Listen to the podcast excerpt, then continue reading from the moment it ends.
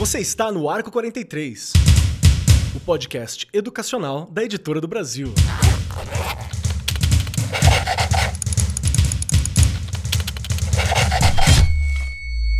Saudações, saudações para você, meu querido professor, minha querida professora, você que está ouvindo o Arco 43 Podcast, cola com a gente, porque aqui nós falamos de educação de todas as formas possíveis, todas as áreas, tudo que tange o assunto de educação. Já conversamos sobre futuro, passado, sobre questões que acontecem na escola e hoje o tema, ele é muito importante. E eu tenho certeza que vários dos nossos colegas, professores, diretores não se atentam tanto para essa questão e isso pode vir a ser um problema em algum momento, tá?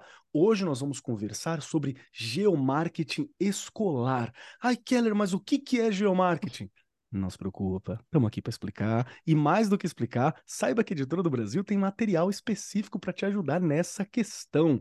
É um assunto muito importante. E hoje, estamos aqui com várias pessoas de alto garbo e elegância e sentada à minha destra, Regiane Taveira, ela, que é a minha terra, é o meu centro, ela que está aqui comigo, meu chão.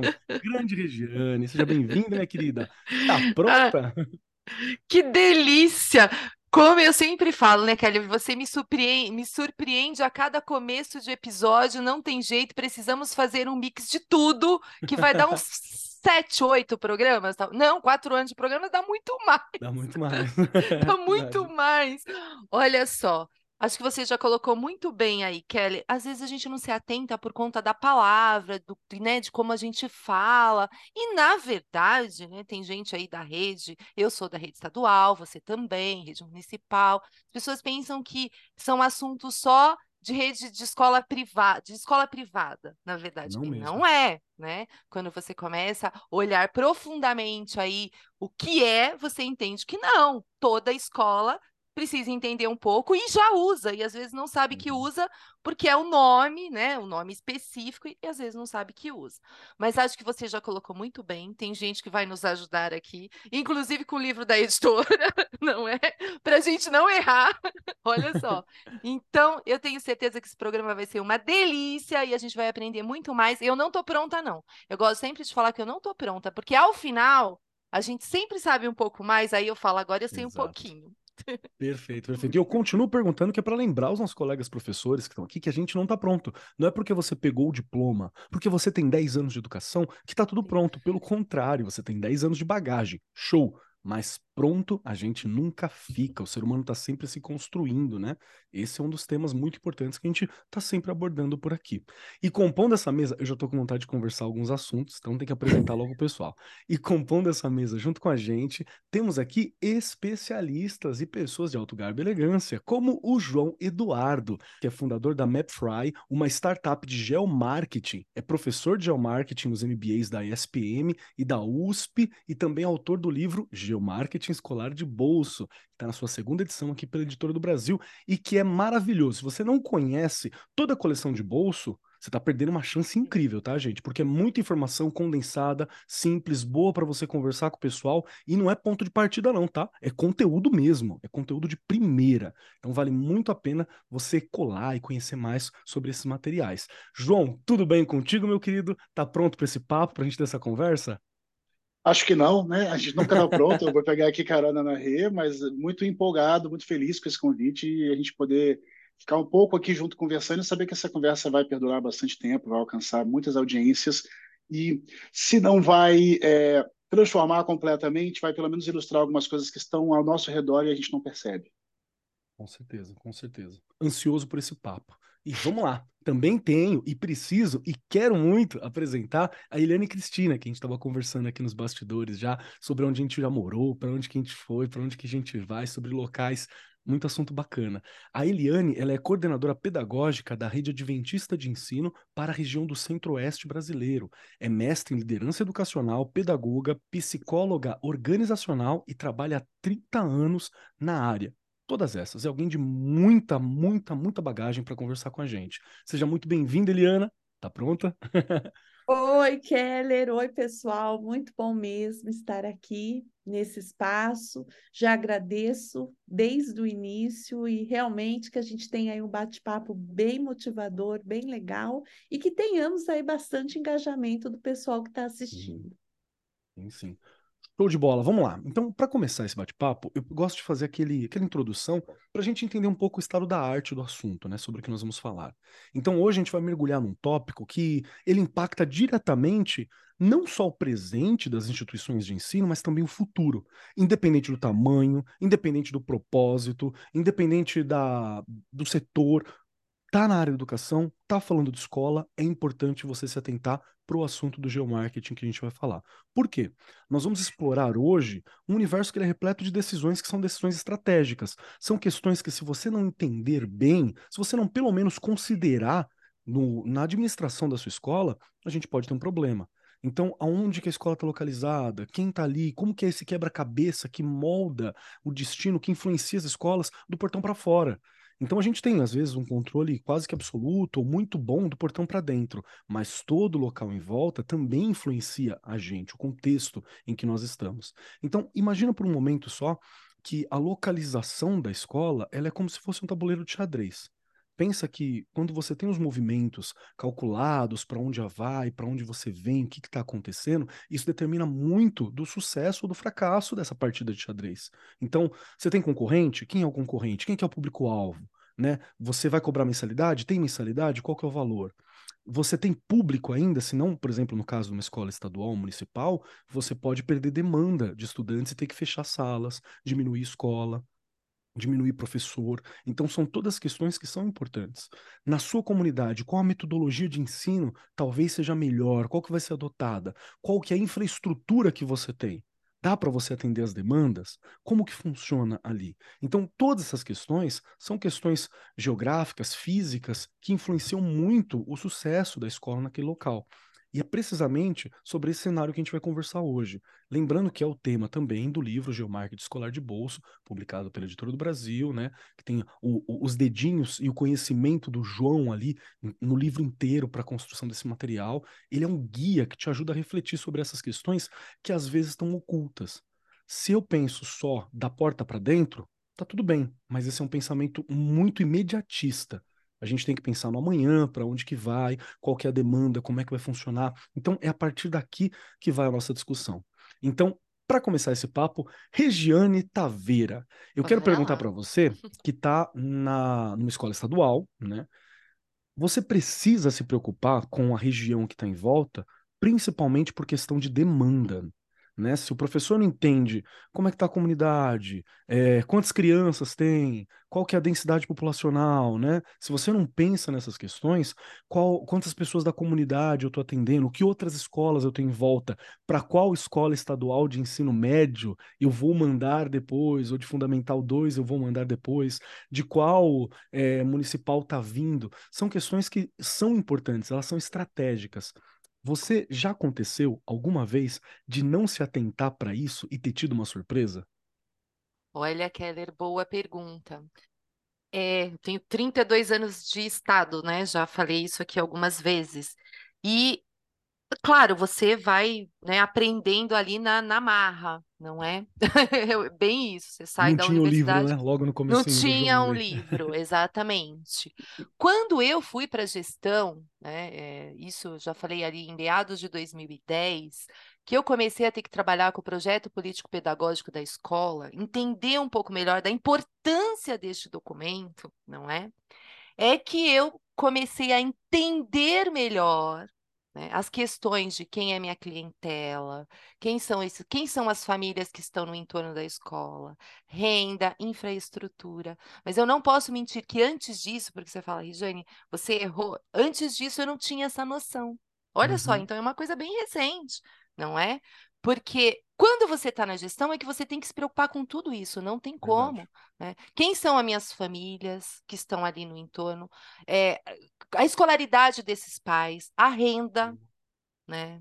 É, as você falou muito bem, as escolas que estão próximas. Eu já vi escola fechar, acho que você já colocou aqui muito bem. Já vi escola fechar várias salas e não ter mais, acabou, não existe mais. Aí, né, inventa curso técnico, enfim, vão colocando ali. Mas isso, por quê? Porque realmente não houve um estudo ali, né, de, de quem são aqueles alunos, quem é aquela clientela. E posso até aqui já, já até falar como que aconteceu. Uma região cheia de comércio. E aí essas crianças, não tinha criança, porque os pais não moravam ali. Entende? Então não valia a pena deixar a criança ali meio período, porque o que, que ele ia fazer meio período depois com essa criança? E aí eles ficavam próximos de casa, onde tinha um vizinho para buscar, alguém para pegar essa criança na escola. Essa escola foi fechando as turmas.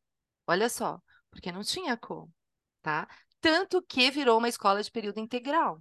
Porque aí sim, tá? Aí foi uma estratégia boa, porque aí Bom as mesmo. pessoas trabalham ali, deixam a criança na escola, conseguem deixar o dia todo, não tem a preocupação de quem busca, como. Então, olha quantas questões a gente tem que olhar, até isso.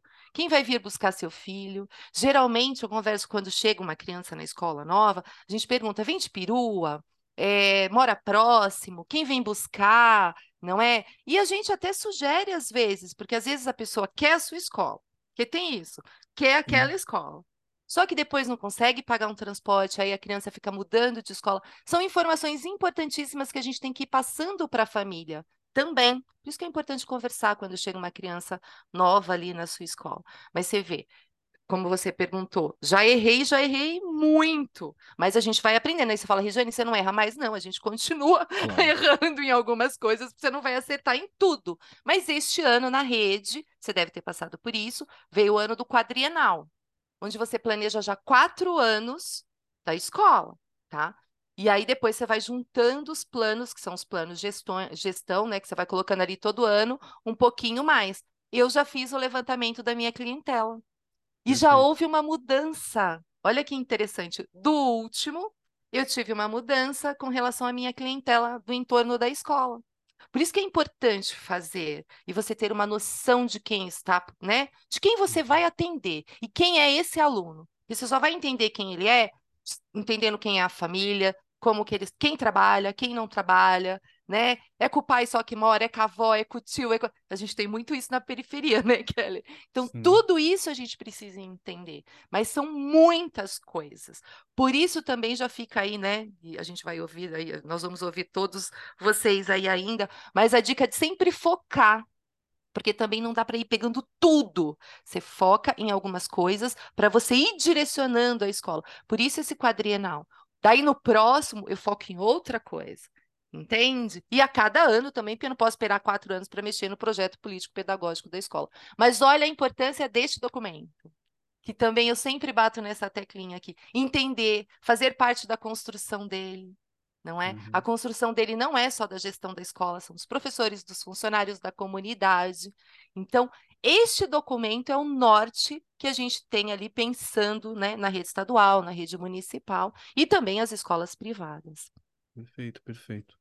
Olha só as reflexões que a gente levanta, né? E principalmente, acho que se você, professor, professora, coordenador que está acompanhando a gente, está nas instituições de ensino privadas, né, particulares, você tem que se atentar ainda mais quanto a essa questão, porque os estudantes que estão ali é, participando, né, eles também representam a receita da tua instituição. E eu vou falar por, por pela região que eu moro, né, uma cidade próxima que tem aqui. É, tem uma escola que ela não era uma grande, uma grande escola, uma escola importante, histórica aqui, escola da rede privada, e fizeram um estudo tão completo, sabe, sobre a localização para a construção do novo prédio e o que, que, seria interessante sobre o novo prédio, por aí vai. Gente, a escola despontou, sabe? Assim, ela, ela, ela, ganhou um reconhecimento muito grande justamente por ter se atentado para algumas das questões. Quero conversar com você, João. Vou puxar para você uma pergunta que ela é difícil, tá? Então, gostaria que você me ajudasse a entender um pouco mais. É, existem, com certeza, vários movimentos estratégicos que a gente tem que pensar como escola, considerar. E no caso dessa escola que eu estou dando exemplo, aqui próxima da onde eu moro, eles conseguiram do zero construir. Então, fiz um estudo complexo para falar: olha, vai ser construída aqui. Guardaram dinheiro por muito tempo para fazer esse grande investimento, né, um aporte, construíram num lugar, aqui. E no caso de uma escola, que pode ser o caso da maioria das pessoas que estão ouvindo a gente nesse momento, que já possui um local definido, que estratégia, que movimento que eu preciso estar atento, assim, num primeiro momento, que são importantes para a minha instituição e para mim entender esse movimento do geomarketing que nós estamos levantando? Bom, quando a gente pensa que você já tem um local definido, a gente pode reformular essa questão e dizer, você já tem um lugar que te define. Porque Opa, boa esse lugar ele te define. O quanto você o compreende, na medida que ele já te define, você não pode escolher. A gente não percebe, mas o nosso jeito de vestir, Nosso jeito de falar, mesmo falando português num país grande como o Brasil, ele muda. Nossas comidas preferidas, nossas músicas preferidas, tudo em nós muda com a geografia. Então a geografia ela nos define de tal forma que ela molda a gente. Até conceitos super sérios de desterritorialização, quando uma pessoa é tirada de um espaço em que ela é tão familiar e colocada em outro, ela tem que se adaptar aos costumes daquele lugar e sente muita falta daquela relação que ela tinha antes com aquele espaço. Então, olha o quanto o espaço nos define e a gente não pode. O fato de eu não saber não quer dizer que ele não me define. Ele só, eu só estou sendo ah, influenciado sem ter consciência disso. O que a gente trabalha é a consciência do que o espaço vai fazer, de quais forças o espaço vai exercer. E dá até para sair um pouquinho do universo da escola e pegar coisas como redes de lanchonetes franquia. A gente sempre sabe que eles fazem um trabalho de escolha de certos lugares. Às vezes a gente fica curioso, como tantas farmácias conseguem caber aqui, mas você Verdade. sabe que existe um estudo por trás. E voltando ainda, expandindo a resposta para o que a Rê estava falando no início sobre a rede pública, esse é um lugar em que o serviço público está muito mais avançado do que o privado, porque existem planejadores públicos que usam informações para escolher onde e dimensionar essas escolas, lugar e dimensão. Esse é um trabalho muito sério e muito consistente em respeito ao investimento que vai ser feito na construção, na manutenção, na reforma, na oferta de serviços educacionais que cada instituição pública vai oferecer. E do outro lado, a instituição privada não. Muitas vezes ela é oportunista. Eu já tenho esse imóvel, ele apareceu para mim, o meu sonho é esse, e aí eu quero explorar a primeira oportunidade que aparece e já começo a viver o projeto. Vou usar aqui, não sou, apesar de ser professor, não sou tão letrado nesse universo educacional quanto vocês, mas a pessoa muitas vezes tem um projeto pedagógico dela própria. Eu quero ensinar desse jeito, eu quero exercer essa vocação, e aí começa. E muitas vezes grandes escolas tiveram esse início tímido, e depois ganham consistência. Mas esse Brasil, ele que ele perdoava erros, ele acabou.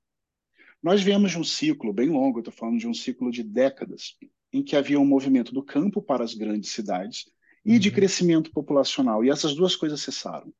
Agora as grandes cidades se esvaziam um pouco, ou pelo menos crescem muito menos, e o movimento do campo já alcançou seu ápice, a gente já tem né, 90% quase da população brasileira vivendo em cidades. Portanto, os erros agora não serão mais perdoados por fluxos de crescimento familiar externo ou crescimento familiar. Nós temos a obrigação de acertar, e mesmo quem está agora operando bem pode não saber, mas está sobre uma camada de gelo fino. Porque as famílias estão escolhendo ter menos filhos. O resultado do último censo revelou que a taxa de crescimento populacional é a menor de todas as métricas e é uma escolha planejada das famílias ter menos filhos em benefício da educação. Ninguém tá. E esse até foi o tema que eu quis trazer a professora Eliane aqui, porque nós discutimos isso num outro evento, sobre os motivos que moldam essa nova família e a principal força que molda essa família de núcleo reduzido é as, são as ambições educacionais que ficam. Então, olha, eu vou ter menos filhos porque eu poderei dar uma melhor educação, dar mais chances para ele viver num futuro e concorrer maior. por empregos com né, inteligência artificial e coisas assim. Então a gente volta para as escolas e começa a olhar para elas e falar: você não pode mais, você não tem escolha é, fora disso. Você tem que embarcar nisso agora, a tempo de corrigir possíveis erros do passado, mas mais do que falar em erros, eu gosto de falar em construir uma proposta que reflita o que vão ser os próximos anos da educação. Perfeito, perfeito. Gente, olha que profundo, né? Eu, eu gostei muito do que você trouxe, João, porque é, mostra que não é só estar num lugar, né? E, e, educação, ela é isso. Sempre que a gente trabalha na área da educação, todo mundo que está aqui tem algum relacionamento com a educação, trabalha na área diretamente, a gente não está fazendo isso para este ano, né? Eu não estou fazendo um investimento de educação para esse bimestre. Eu estou fechando as notas desse bimestre, mas eu não estou pensando aqui. É investimento de anos, né? Tô, a gente está participando da construção dos próximos cidadãos e também de como que vai ser a estrutura do país para daqui 10 anos, 15 anos. Então, ela é um, uma fé, né? é um trabalho para o futuro que a gente está fazendo. Então, quando, quando veio a pauta falando sobre o geomarketing, era uma palavra que eu entendi pelo termo, né? Mas procurei entender mais e quando eu vi, eu falei, nossa, tem todo um universo aqui que eu me preocupava em partes, porque só conhecia em partes, mas é um universo que ele realmente, ele é definidor, né? mas eu quero ouvir também você, Eliane, por favor. Eu vou te puxar uma pergunta e eu quero muito ouvir também como que é a tua visão sobre essa construção das famílias, né, que o João puxou, que é uma das áreas que vocês conversam, que você também é especialista. Então, para você vai sobrar duas questões, hein? A primeira, que é tentar entender um pouco sobre como que funciona essa, essa esse aspecto da concorrência que a gente está tá falando, né, que tem a ver também com a questão da família, sobre como que eu vou refletir sobre público-alvo, mensalidade, a infraestrutura, como que eu conecto esses, esses fatores? Porque pela conversa que a gente teve aqui um pouquinho antes, e, e, pela fala do João, pela experiência da Regiane, por aquilo que eu estou observando na, na vida mesmo, a gente tende a pensar a concorrência como uma coisa, público-alvo como outra coisa, a mensalidade como uma decorrência do público-alvo, a infraestrutura como aquilo que dá para ser feito, muitas vezes aquilo que eu tenho. E na verdade parece que isso tudo está bem mais conectado do que a gente imagina. E tudo isso, é claro, está conectado com o projeto de família que a maioria dos pais, né, que é o projeto hegemônico de família, que é esse que o João estava levantando. Não sei se eu me fiz claro, porque é uma pergunta difícil. Eu estou pedindo uma fotografia de agora para amanhã, né? É isso que eu estou pedindo. É verdade, Keller. É, são muitos aspectos. Hoje a gente vai assim, eu falo que contemplar a ponta do iceberg, né? É verdade. Porque realmente são muitas questões. A gente traz aqui a importância, né, que Pigotes diz, nós somos sujeitos sócio-históricos. Então, não dá para a gente abandonar nossa história. E história e geografia, eu falo que andam ali juntinho, né? Estão bem pertinho. E a gente sabe, né, que o João traz aí no seu, na sua publicação, nos seus estudos, essa importância que o aspecto geográfico irá ter em relação à minha comunidade, à minha família. E nós sabemos que a família hoje, ela está caminhando para características diferenciadas. Então, uma delas, né, que já foi colocado aqui, as pessoas têm menos filhos. Com isso, a gente sabe que essa demanda que vai entrar na escola, na educação infantil, com o passar do tempo, ela tende, talvez, né, existir um fenômeno que irá diminuir aí esse público. Nós sabemos também que hoje, atrás dessa criança, existe um avô, uma avó, um tio, uma tia que está lá na escola junto. Não é só o pai e a mãe, porque essa família tem menos filho, então as atenções são maiores. Então, por exemplo, eu comentava até que numa determinada cidade tem muito aposentados, né? E geralmente quem que buscava a criança na escola? O avô ou a avó.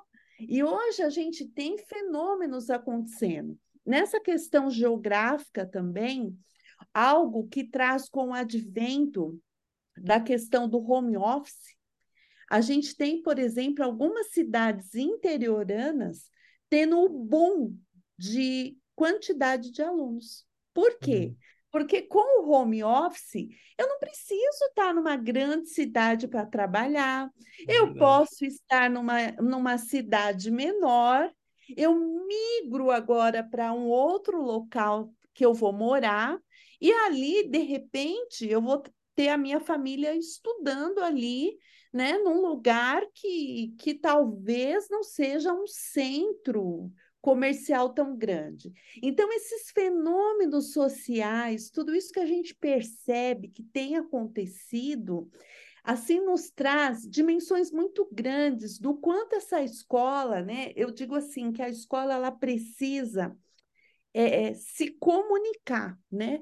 Ah, o, o, comunicar vem do latim o comune, né? Que significa o quê? Eu tenho que, que estar ali é, realmente numa rede, eu tenho que estar ligado ao que essa comunidade pede para mim. E essa comunidade ela vai dando indícios, né? Indícios dessa geografia, dessa história, de como eu vou me comportar na escola. E aí a gente vai abrir para outras questões. Por exemplo, hoje a gente vive na época do microlearning, que é aquela aprendizagem rápida instantânea. Você abre o TikTok ali, o que, que você tem? Você tem comunicação rápida, vídeos rápidos, tudo muito rápido. A escola, até na captação do, do, do cliente, se é uma rede particular ou até mesmo na rede pública, como eu tenho me comunicado?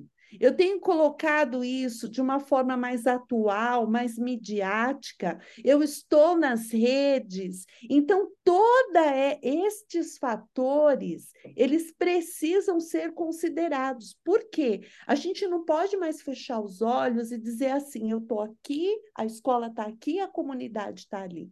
Regina traz para nós isso no início, né? Então, realmente é, é muito importante nós termos essa, toda essa rede, porque hoje a sociedade já não é mais triangular. E isso traz aí muita coisa para a gente discutir. A sociedade hoje, ela é como? Ela está em rede. E estar em rede traz aí muita mudança para a gente. Nossa, eu, eu, eu adorei, porque assim, tem alguns programas aqui, vários na verdade, que costuma trazer alguns conteúdos que me expandem muito a percepção. Porque eu tenho uma condição muito específica, né? Eu sou professor de escola pública e de escola particular, estou lá com a minha sala de aula, né? Não atuei como coordenador em nenhum local, não atuei como diretor, e também eu ignorava de muitas formas todos esses fatores sociais, porque acaba sendo algo que uma outra pessoa teve que pensar. Só que isso impacta diretamente a minha sala de aula, né? Impacta muito a minha sala de aula. Qual que é a minha formação? Como que é a minha comunicação que está ali presente? A comunidade é quem está lá dentro. E é engraçado que a gente sempre conversa aqui na, no, no programa, no arco, a gente fala que a escola é uma micro-sociedade, né? A gente tem um, um reflexo da sociedade que está do lado de fora, do lado de dentro. Então ali tem uma, um, um micro, né? Todos os problemas que estão fora acabam vindo para dentro de alguma forma e por aí vai. E eu nunca tinha entendido a, abrangência dessa afirmação. Porque realmente, se eu tenho um melhor entendimento da comunidade, daquilo que está em volta, eu, consequentemente, tenho um melhor entendimento da minha sala de aula, da forma como eu vou, vou estar lidando. E eu adorei essa análise sobre as escolas de interior. Porque realmente acontece em muitas cidades interioranas. Aconteceu muito. Eu ouvi muita história parecida de gente que teve até dificuldade de encontrar uma escola que dava o suporte que precisava, que era semelhante, porque as escolas não, não se preocupavam. E hoje algumas estão até um pouco lotadas, com algumas dificuldades para lidar. Então, muito obrigado por esse olhar, viu? Muito obrigado mesmo. Para mim, me acrescentou muita coisa. Eu queria puxar para você, o que, que você está achando desse papo? Faz sentido para você também? muito sentido, muito sentido. E aí, Keller, você colocando agora, né, a sua forma de olhar para tudo isso neste momento, eu passei por isso. Eu tenho embasbacado, é? assim, é. Porque você, hoje, é o que eu falei, eu não, eu não tinha essa noção. Eu ia, dava minha aula, ia embora, enfim, eu não tinha essa noção. E a gente só começa a ter essa noção, na verdade, quando você começa. É muito louco isso que eu vou falar, essa relação que você começa a ter com as pessoas, com os Sim. pais, com quem, com, com os vizinhos da escola. Entende? Você começa.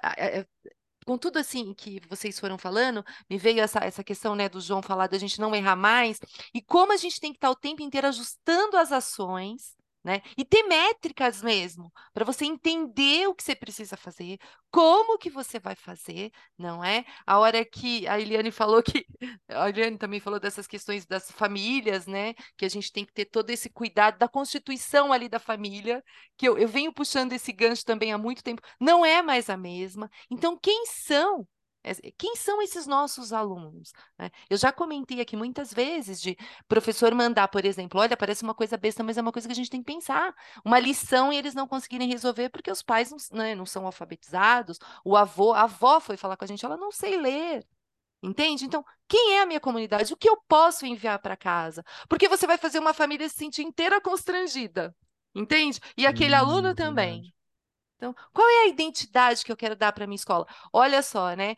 A gente começa a pensar, tem muitos pais aqui não alfabetizados, então por que não não pensar num projeto de alfabetização de adultos? Você fala, nossa, Regiane, que loucura, a escola já tem tanta coisa, mas às vezes você precisa fazer esse trabalho. Vai ser um trabalho importante naquele lugar. Entende? Então, são coisas que, que, que, é o que eu falo, né? Eu penso muito nessa questão da comunidade. Também aprendi isso muito recente, é muito recente isso na minha vida. Porque eu acho que é essa relação que faz com que a gente entenda quem nós somos, qual a identidade da minha escola, Como que eu vou acolher esses alunos? Como eu acolho essas famílias? O que eu quero da minha escola? Qual é essa, qual é esse caminho que o João colocou aqui também, que eu vou direcionar a minha escola? Eu preciso de um planejamento, mas que tipo de planejamento? Quem eu vou atender? Como eu vou atender? Gente, são muitas coisas, né? Acho que vocês colocaram aqui também que é só uma pontinha aí de tudo. É, é verdade, é tem muita coisa, muita é coisa. Realmente é uma pontinha, e eu, e, eu, e eu tô pensando, João, me corrige, hein? Tá aqui para me corrigir se eu estiver falando bobeira. Você tem um livro aqui na editora sobre esse tema, por favor. Verdade. Mas me ajuda muito a, a pensar que eu estou falando sobre a continuidade da escola para além da escola tá ali. Eu estou falando sobre legado, eu estou falando sobre impacto, eu estou falando sobre construção de cultura, né? É, esse insightzinho faz sentido, João? Faz sim. A gente até colocou o livro com o subtítulo Uma Nova Visão de Mundo, Perfeito. porque a próprio olhar que as famílias dedicam para a escola mudou. E muitas vezes a escola é cobrada a assumir posições que sejam reflexo das polarizações externas. Então, como a escola se manifesta, qual é a postura da escola em relação a isso ou aquilo. Acaba que a escola pública ela não está tão pressionada assim, mas a escola particular muito. Ela é muito cobrada por esse discernimento em que lugar você está desse espectro. Porque existem né, as escolas com abordagem super liberal e as escolas com as abordagens mais conservadoras no limite dos espectros e existem transições entre eles. Então a escola ela tem que se posicionar mesmo que o posicionamento dela seja, vamos dizer, no meio, né? Não quero participar desse debate, meu foco é na educação aqui e aqui.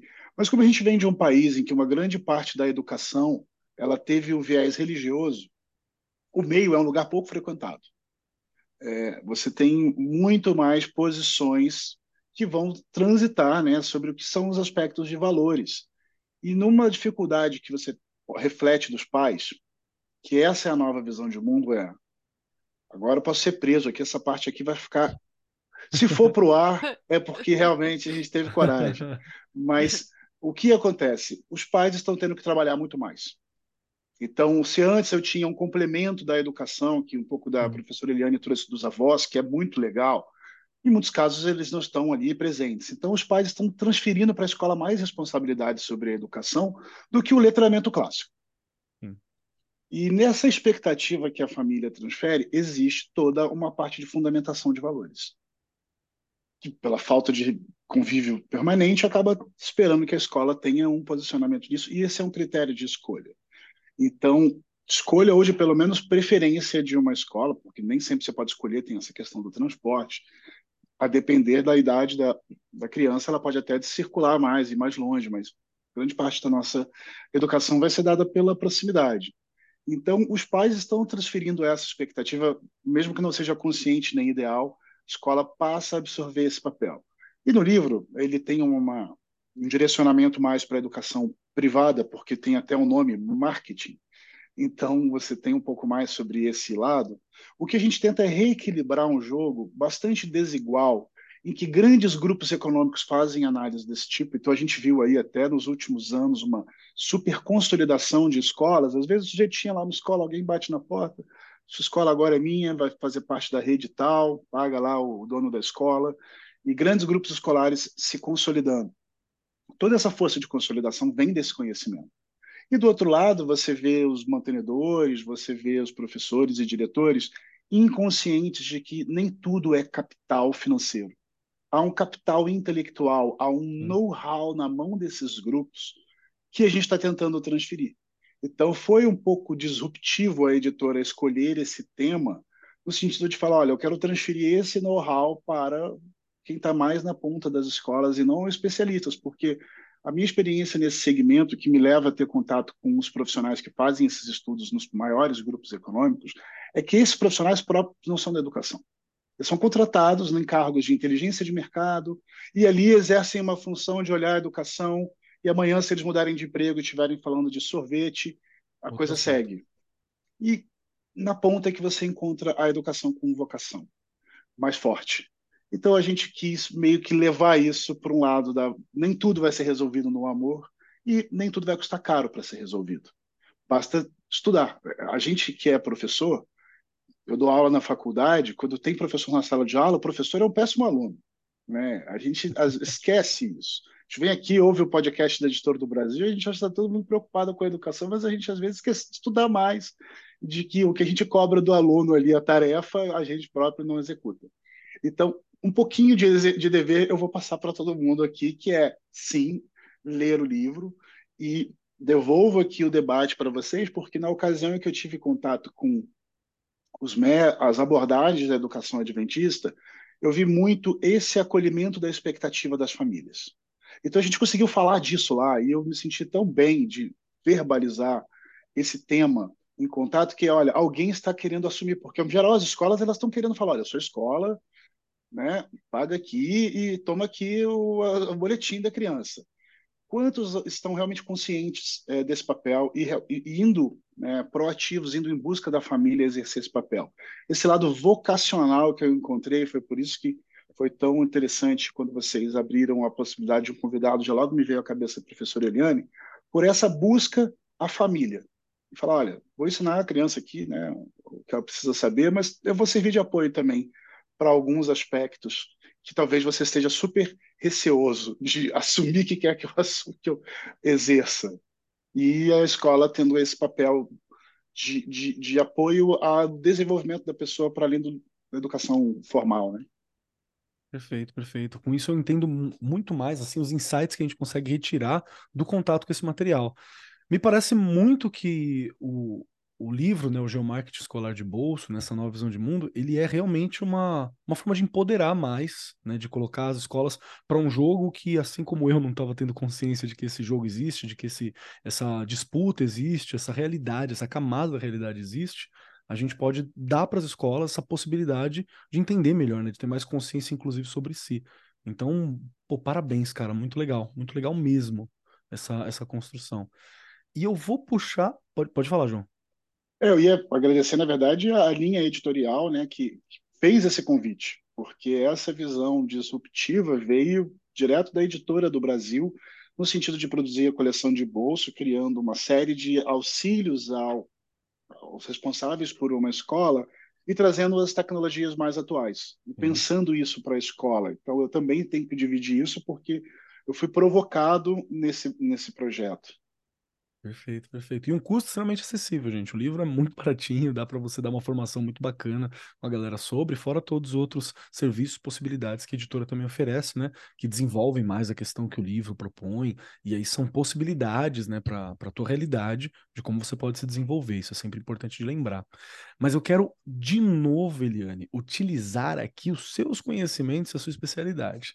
Porque o João, ele falou muito legal sobre essa questão de, de como que eu vou entender as famílias, né? E eu vou falar aqui também, olha, João, tô indo nesse caminho, hein? Uma coisa que pode ser um pouco polêmica, mas não é incomum em algumas das escolas por onde eu passei, é, não foi incomum você não ver uma ideia de parceria com família, pelo contrário, às vezes parece até que eu estou lidando com um adversário, com alguém que tem uma outra visão de mundo e eu estou brigando com a minha visão de mundo, com a visão de mundo do outro e por aí vai. E só de conversar aqui você já vê que não parece algo producente para ninguém esse tipo de postura. Então, na hora que, que a gente traz para a mesa uma reflexão de que existe uma mudança no comportamento das famílias, e aqui é uma coisa bem estoica, tá, gente? Existe. Ponto. Essa é a realidade material que foi dada. O que nós fazemos com ela é a questão, né? Então, como que essas mudanças elas impactam diretamente? Então, eu gostaria muito de um pouco mais dessa análise, né? Como o João fez, como você já puxou muito bem aqui para gente na tua fala anterior, mas também que fatores que eu que eu, como gestor, como alguém preocupado com o marketing escolar, preocupado com as minhas famílias, o que, que eu tenho que olhar, o que eu tenho que considerar, que perguntas eu tenho que fazer. Porque às vezes, mais importante do que a resposta que eu posso ter é a pergunta que eu devo fazer para conseguir essa resposta, né? Que perguntas que eu tenho que fazer para entender essa família, para entender até mesmo, muitas vezes, a minha identidade como escola. Porque uma escola que não faz as perguntas certas, ela não sabe nem exatamente quem ela é. E aí a gente tem um problema muito maior, né? Só pergunta fácil para você, Eliane, hoje. Olha, eu tô com aqui, viu? Mas vamos lá, nós vamos juntos construir aquilo que estamos vivenciando né, nas escolas. É, parece que virou um jargão, mas eu, eu quero tocar nesse assunto de maneira assim que não vire um jargão, mas a gente sabe que a pandemia ela traz né? E ela, ela traz depois, né? Assim, questões que parece que às vezes a gente queria empurrar embaixo do tapete, a gente queria deixar ali guardadinho e, e talvez não enxergar. Mas nós sabemos, né, nós educadores, todos nós que estamos aqui, você que está aí ouvindo em casa ou no seu local de trabalho, no rádio, enfim, você está aí ouvindo, né, em qualquer lugar, eu penso assim: a pessoa sabe que ela não adianta, ela tem uma dor, todo mundo tem uma dor. Não importa qual dor seja essa, mas você tem uma dor. E quando a gente recebe o aluno, quando a gente tem ali né, o nosso sujeito, o nosso aluno ali, nós sabemos que não vai só o cérebro para a escola, ele é integral. E é isso que a gente acredita como educador. Né? Então, quando o João traz essa preocupação que nós temos, realmente nós temos, porque esse ser ele é integral e ele precisa de uma atenção que seja integral. E uma educação integral não é fácil de fazer. Não é simples de se fazer. A gente tem que pensar nesse ser humano num todo. E esta família, nesse todo também, entender que essa criança, ela precisa se desenvolver. E aí entra né, tudo que a gente tem ouvido das soft skills, que a gente precisa desenvolver habilidades, né? Lifelong learning, que é aquela, aquela aprendizagem para a vida. Tudo isso tem. A gente viu aí na Beth Educar, a gente viu em tanto lugar todo mundo falando disso. Mas a prática disso, ela é intencional. Ela não é por acaso. E aí vem um estudo geomarketing. Por quê? Quando você sabe com quem você está lidando, que cliente, que pessoa você está recebendo, tudo clareia para você. Fica mais fácil. Você erra menos. Vai errar? Vai errar, a gente erra. Mas vamos errar menos, porque passa a ser intencional. Então, por exemplo, em um determinado momento, eu trabalhei na Liberdade. Eu estava ali com chineses, japoneses, teve a guerra na Síria, eu recebi sírios. Parou tudo. Meu olhar tem que ser outro. Perfeito. O meu calendário era outro. A maneira que eu via esta escola como gestor já é totalmente diferente do que estar em uma outra realidade. Che recebemos uma família síria que chegou no Brasil com uma sacolinha com os documentos, que foi a única coisa que conseguiu. Então, esse olhar é humanizado, ele é intencional. Quando a gente estuda a região que estamos, vamos abrir uma escola em Mauá. Vamos ver a geopolítica ali, co como é que é, como é que é o, o, o marketing para essa região, o que, o que teremos, que, que séries vamos abrir que vai atender melhor aquela clientela. Então, não é por acaso. E após abrir, às vezes a gente pensa que esse estudo ele é relevante só na hora de captar o aluno, ou só na hora. Não é, não é nessa hora somente. Ele também é importante depois. Eu vendo uma das palestras do João, por exemplo, e ele abria ali as nossas unidades escolares, e ele falava ali daquela região tudo clareia. Você fala, começa a entender o fenômeno. E aí você que está lá na sala de aula, você que está ali no teu cotidiano, dando aula, ou, ou mesmo sendo um gestor, esse conhecimento te liberta. Porque ali, para você, começa a fazer significado. Olha, eu não tinha pensado nisso. Por que, que o período da tarde é tão cheio e o período da manhã não? Ah, é uma cidade que tem muitos comerciantes. Então, eles trabalham até tarde, muito tarde, e dormem um pouquinho mais, abrem o comércio às nove da manhã. Então, faz sentido que o período da tarde está mais cheio, mais lotado do que o período da manhã. Ou, o contrário, uma cidade dormitório. Essa cidade dormitório, esses pais acordam muito cedo. Ele vai deixar o seu filho na escola para depois ir para o trabalho. Então, esse fenômeno vai trazer para mim crianças chegando cedo lá na escola. Então, todas estas questões, elas são intencionais. E esta família que precisa ser cuidada, esse ser que está ali, né, que não traz só o cérebro para a cabeça, para a escola, ele é esse ser integral. E a gente precisa entender o aluno como esse ser integral. E o geomarketing é um dos braços para isso, né? Até para a gente se comunicar também com esse pai, até para a gente se comunicar com a família. Por exemplo, nesta escola que eu trabalhei, nós tínhamos um intérprete de mandarim, um de japonês. Por quê? Porque nós íamos fazer reunião com as famílias, nós Precisava. não Precisávamos, porque senão não havia aquilo que eu falei, o, o comunicar. A gente precisa se comunicar, né? E hoje as pessoas vivem em rede. Gente, vive em rede. Traz aí já coisa para a gente discutir. Tem os grupos do WhatsApp, tem, enfim, tudo acontecendo, né? E tudo ao mesmo tempo. Então, a sociedade vive em rede. A, a gente está vivendo aí a guerra, né? É, é, é essa questão ali entre Israel, Israel Palestina, né? Hamas. Há um tempo atrás, demoraria alguns dias para chegar para a gente. E nós teríamos só o olhar daquela rede que manipulou talvez a informação. Hoje nós temos pessoas fazendo live, pessoas trazendo a informação e dos dois lados da moeda. Então, viver em rede é isso. E será que isso não, não é, será que também estes fenômenos não vão impactar a escola? Hoje tudo é em sistema de rede.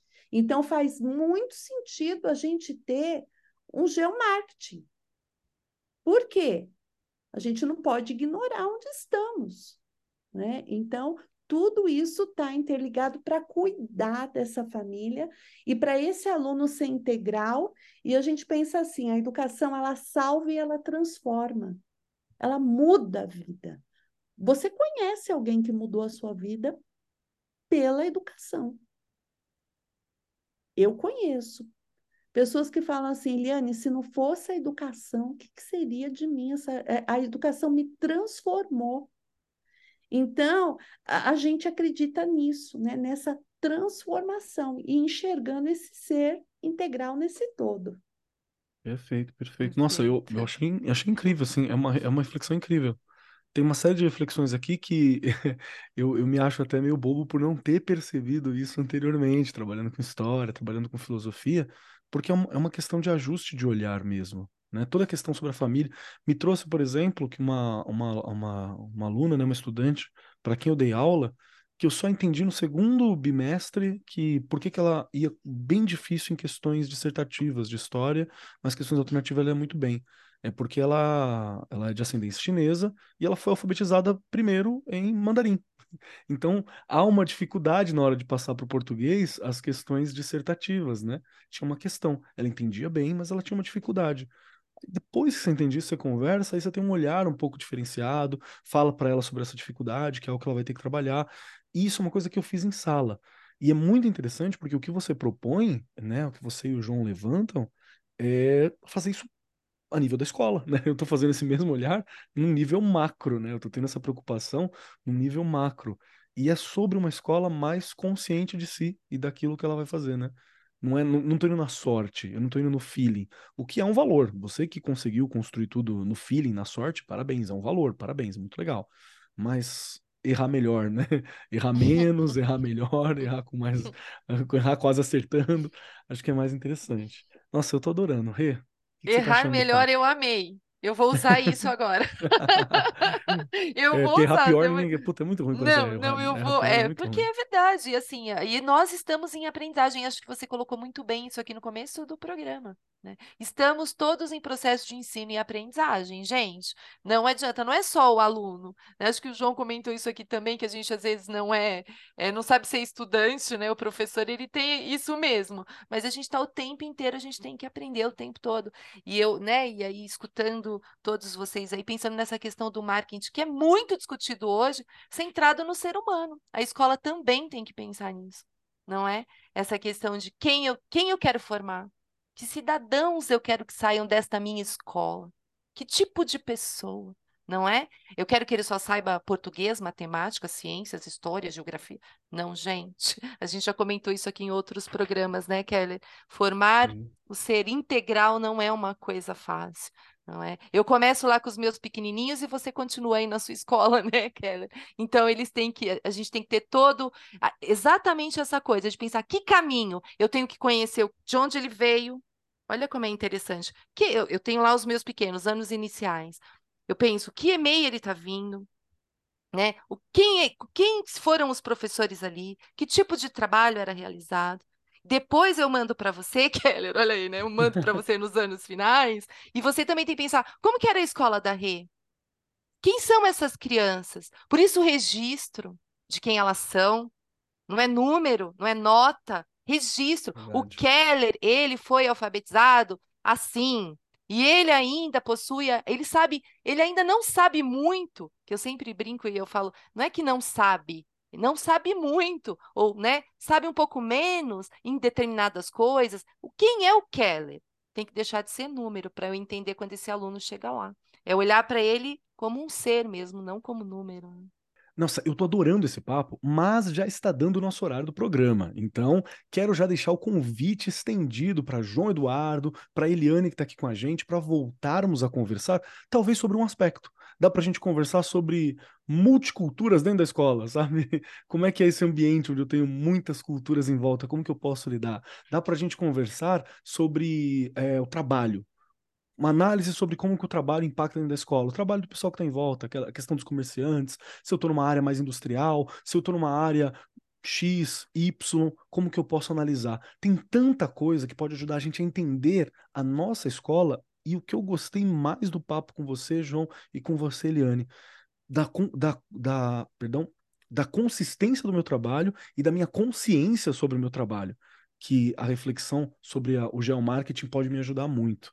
Então, agradeço demais. Regiane, obrigado pela visão da tua experiência e mostrando como que é, né, esse olhar. Eu achei incrível.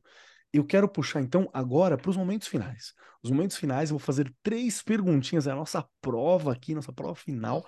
Três perguntinhas para podermos encerrar o programa. A primeira delas, ela é o seguinte: se preparem, João, Eliane, Regiane, se preparem que ela é difícil. A primeira é: você gostou do programa? Você vai me dizer se você gostou do programa e também aproveitar esse momento para falar sobre algum tema ou algum ponto que você acha que é importante que não dá para a gente encerrar esse áudio e esse vídeo, né? Para quem está acompanhando no YouTube, para quem está acompanhando em vídeo no TikTok. Se não acompanha, acompanhe que vale a pena, para a gente não encerrar esse programa sem falar. Um pontinho que você acha muito relevante, muito importante. A segunda pergunta, ela é mais sobre você. Onde que eu encontro? Como eu sei sobre o trabalho da Eliane, como eu acho a Regiane, como eu acho o João Eduardo, como que eu encontro vocês, como eu encontro material, como eu sei mais. Tem alguma forma de contato? Dá para entrar em contato? Não dá para entrar em contato? Como que eu faço? E a terceira pergunta não é uma pergunta. Ela é uma dica, é um pedacinho da Eliane, um pedacinho do João, um pedacinho da Rê para nos acompanhar até o próximo programa. Pode ser uma indicação de música, pode ser uma receita, pode ser um filme, pode ser um livro, pode ser uma frase, um pensamento, uma ideia, um pedacinho seu para acompanhar o nosso coração e a nossa mente ao longo da semana, para a gente refletindo ali, cultivando, se sentindo mais perto, né? Mais próximo. E para dar tempo dos nossos convidados pensarem, Regiane Taveira, você, minha querida, muito obrigado, viu, por estar compartilhando a tua experiência aqui com a gente. É incrível isso. Primeira pergunta, que é se você gostou do programa. Segunda pergunta, que é onde eu acho a Regiane. Terceira pergunta, que é um pedacinho da Rei para nos acompanhar. Vamos lá. Bora lá. Se eu gostei do programa, tô cheia de, de questões aqui. É o que você falou. Temos que continuar, não tem como. Já coloquei suas sugestões aqui também para a gente fazer outros episódios. Gente, é verdade, né? Tem co... E vai ficando essas coisas martelando na minha cabeça, que eu sou a maluca da anotação, né? Todo mundo já sabe. Anoto tudo e vou e fico voltando para a gente poder, né? Esclarecer e ajudar. E acho que você colocou uma coisa que já me deu assim, já, já, já deu aquela luzinha, o Keller, do entorno, né? Quem, quais são os comércios? Olha eu, hum. não é? Outra coisas, né? Quem, tem coisas que a gente, ó, tá vendo? Nem a gente não pensa em tudo, não é? Tem coisas que a gente pensa pouco, não pensou tudo que poderia ter pensado. Enfim, o que eu quero deixar de dica, de novo, é a questão do projeto político-pedagógico. Eu acho que isso a gente tem que continuar batendo nessa teclinha. Escutei você mesmo, Keller, falar aqui que você, em alguns momentos, é, não participou dessa construção, Sim. e nesta construção deste documento você tem ali que estudar quem, quem são seus alunos, os pais, a renda, enfim, tem toda. E assim, isso tinha que estar muito claro para todos os professores da escola. Então, novamente, bato nessa teclinha, construa junto com seus professores, né? Façam as pesquisas, deixa todo mundo ler o documento, entender o documento, porque é isso que rege ali a escola, né? É o planejamento, essa organização, e a gente precisa entender o que está lá para a gente fazer parte daquela escola, não é? É, estou aqui no Arco 43, estou lá no Facebook, no Instagram, e aí eu brinco sempre, lá no chão da fábrica, onde essa mágica toda tem que acontecer. Né? Antes, eu já eu mudei a frase, né? que eu falava, onde a mágica acontece? Não, onde essa mágica toda tem que acontecer. Né? Lá é o lugar certo, não é? Eu vou deixar aqui como dica um documentário, um filme que eu assisti, né? No período que eu estava estudando, porque eu tranquei a matrícula agora do jornalismo, não deu para dar conta de tudo, não dá, não dá, ou eu ia ficar maluca. Mas eu vi um documentário, Um Novo Capitalismo, que eu gostei muito. Né? Ele, é, ele não é voltado para a educação em si, mas ele é um documentário de impacto que faz a gente pensar em muitas questões, é, é, o que, que a gente quer realmente né, do, do, do, do futuro, enfim. E aí eu acho que fica aí a dica, e é uma dica legal, dá para dá para entender algumas coisas ou não, ou ficar mais cheio de dúvidas, como eu fico o tempo todo. Gente, foi uma delícia. Muito obrigada. Eu adorei. E vamos continuar esse bate-papo, porque realmente tem muita coisa para a gente ainda elucidar. Perfeito, perfeito. Rê, obrigado demais viu, por estar compartilhando tuas ideias, tua experiência. E é muito legal porque a gente fala aqui de diversas coisas que deram certo, e é muito bom quando a gente fala sobre aonde a gente deu ali, né, uma manqueada, onde a gente deu um momentinho errado, onde a gente deu uma torcida, onde a gente não entendeu muito bem o que estava acontecendo, mas que nós nos encontramos no processo. Então, é muito legal, tem muita coragem, tem muito talento, né? Mostrar que faz parte. Muito obrigado sempre por estar compartilhando essa experiência. Isso é de muito valor, viu, Rê? Obrigado mesmo. Agora vamos lá, João Eduardo Caetano, que está aqui conosco. Quero muito ouvir então a sua resposta para a nossa prova final, as três questões. Primeiro, se você gostou do programa e tem mais algo que você gostaria de acrescentar. Segundo, onde eu acho o João, onde eu acho o trabalho do João, como eu entro em contato com o João, como eu vejo o material do João. E terceiro, um pedacinho seu para nos acompanhar. Legal. Gostei muito do programa. Eu acho que o único porém é que a gente chama a professora Eliane como convidada e ela rouba a cena. Né? Então, na próxima vez, eu quero voltar como convidado dela. Eu acho que é uma proporção mais justa. É, eu vi que a gente debateu muita coisa sobre o ser humano histórico, mas quando a gente volta para aquela história de como o planejador público estuda onde ele vai colocar uma escola, ele recorre a informações levantadas pelo IBGE. E a gente se esquece mas o IBGE é o Instituto Brasileiro de Geografia e Estatística. Por baixo de tudo isso que a gente falou, na linha das humanidades e grandes movimentos, estão números que representam a composição familiar, a idade dessas famílias, as escolhas que esses grupos núcleos familiares estão fazendo e onde eles estão. Acabamos de ser visitados aí pelo censo, um investimento colossal que o Estado brasileiro faz para conhecer a si próprio e disponibiliza essa informação de várias formas que podem ser consumidas para quem quer olhar para isso num grau bem granular e metrificável. Então, óbvio, em benefício das pessoas não dormirem ouvindo esse podcast, a gente não abordou esse caminho. A gente ficou num lado mais empolgante. Mas esse seria um aspecto que vale chamar a atenção, que essa é uma ciência muito metrificada. Tudo são números que calculados em relação a distâncias, então e quantificáveis. Uh, como me encontrar? Tem um caminho super fácil, é onde concentra todo o meu trabalho, que é no próprio site da MapFry. Então é mapfry.com, em que está tudo publicado ali nos artigos do blog, nos materiais relativos a possíveis análises e um convite a todos que quiserem ter um pouco desse olhar sobre as suas escolas, podem criar uma conta lá, encontrar onde a escola está e já entender quantas pessoas moram no entorno uhum. e avançar no conhecimento sobre essas regiões, vendo outras escolas, isso tudo já na conta gratuita. Então, aqui não estamos criando nenhuma obrigação de contratação. Como dica, eu deixo uma música, logo que você falou assim, né, série, a gente sempre quer deixar coisas que são livros, séries, mas já falamos bastante do livro, não vou me repetir. Mas tem uma, uma música do Sérgio Sampaio, que ela tem um valor de poesia, chama Cada Lugar na Sua Coisa. Porque a gente que tem toque, a gente sabe que cada coisa tem seu lugar.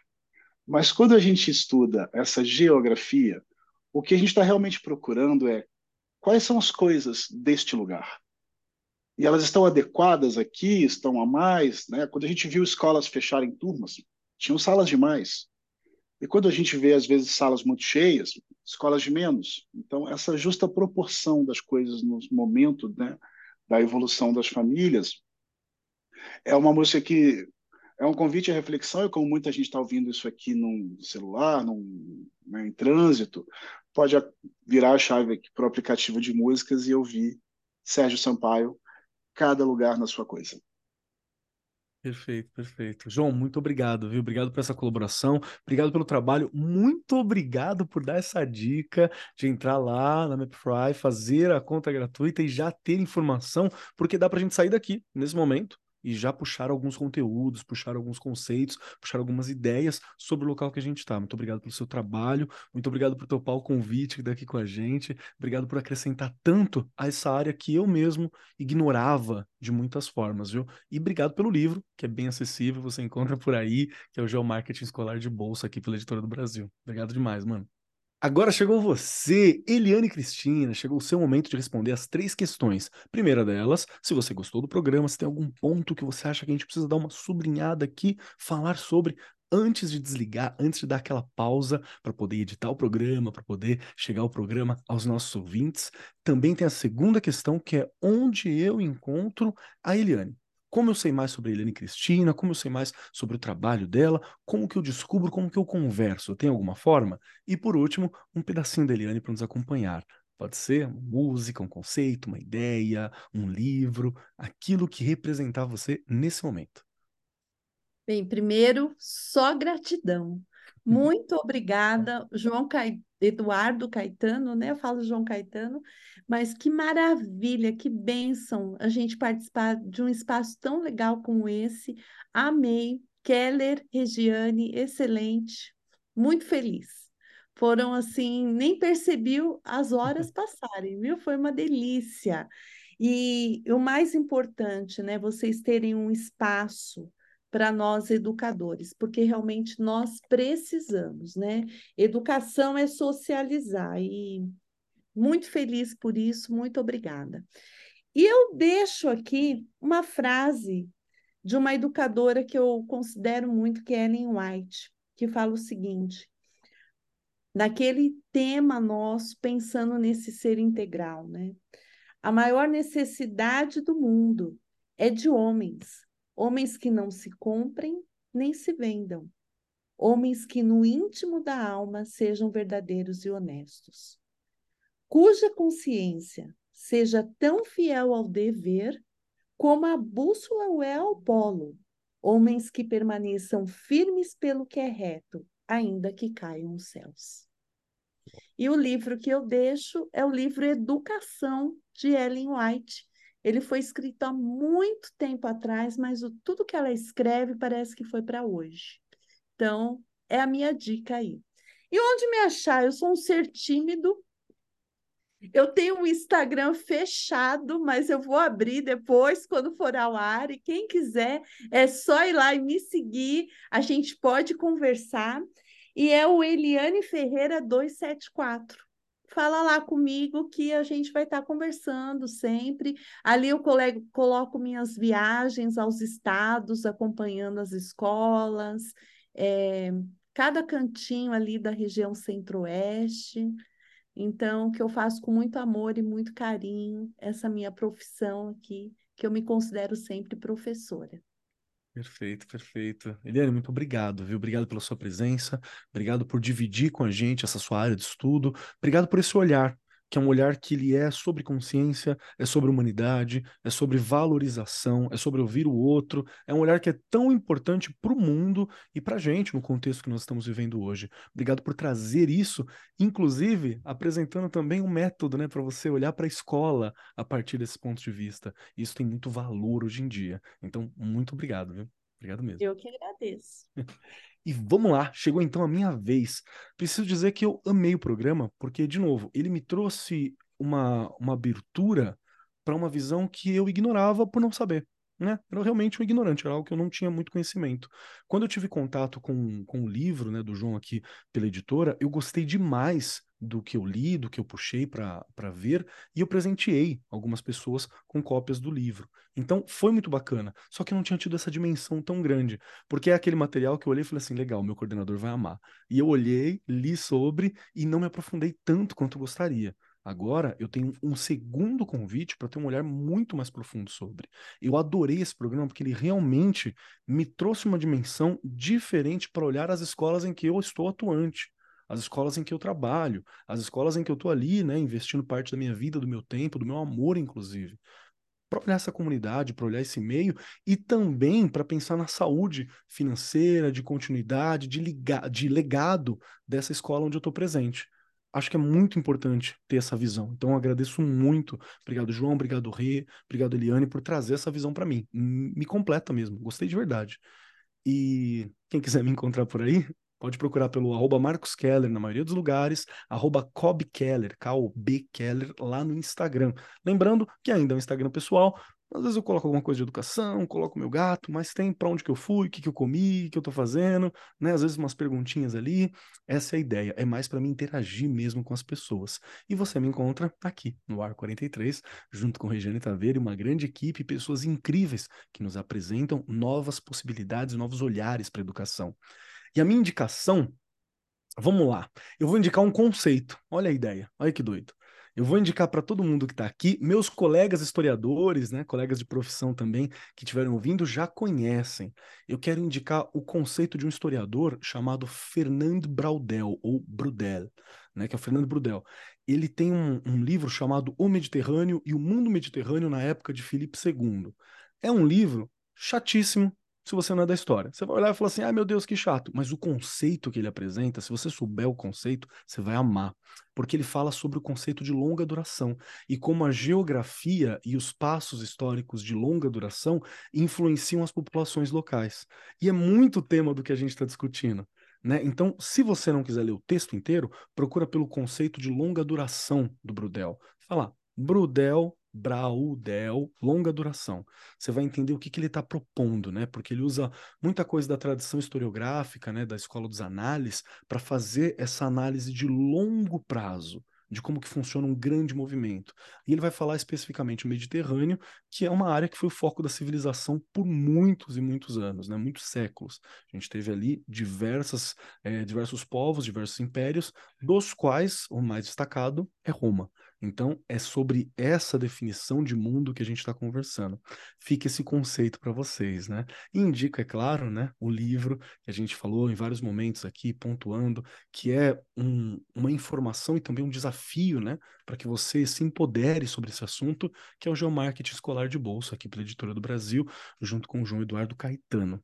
No mais, agradeço muitíssimo a presença de todos vocês aqui. Obrigado, João. Obrigado, Eliane. Obrigado, Rê. Obrigado, equipe que está aqui por trás. Foi fantástico esse programa, valorizou muito a minha tarde. Pré-feriadão, já vou show de bola, assim, com novas ideias, fervilhando com novos olhares também. Agradeço muito.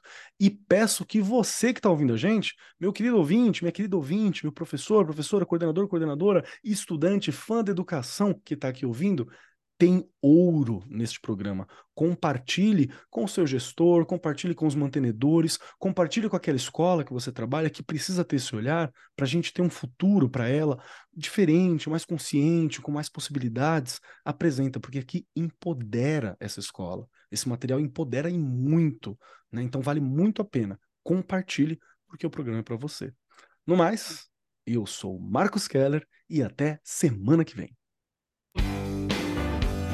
Este programa foi apresentado por Marcos Keller e Regiane Taveira. Gravação e edição Agência Bowie. Produzido pelo Departamento de Marketing da Editora do Brasil. Gerência de Marketing Helena Poças Leitão. Coordenação de Marketing Lívia Garcia. Siga-nos nas redes sociais: facebook.com barra Editora do Brasil, twitter.com barra Editora do Brasil, instagram.com barra Editora do Brasil underline oficial e youtube.com barra Editora do Brasil. As opiniões expressas no programa são de responsabilidade dos respectivos convidados e não expressam necessariamente a opinião da Editora do Brasil ou de seus colaboradores.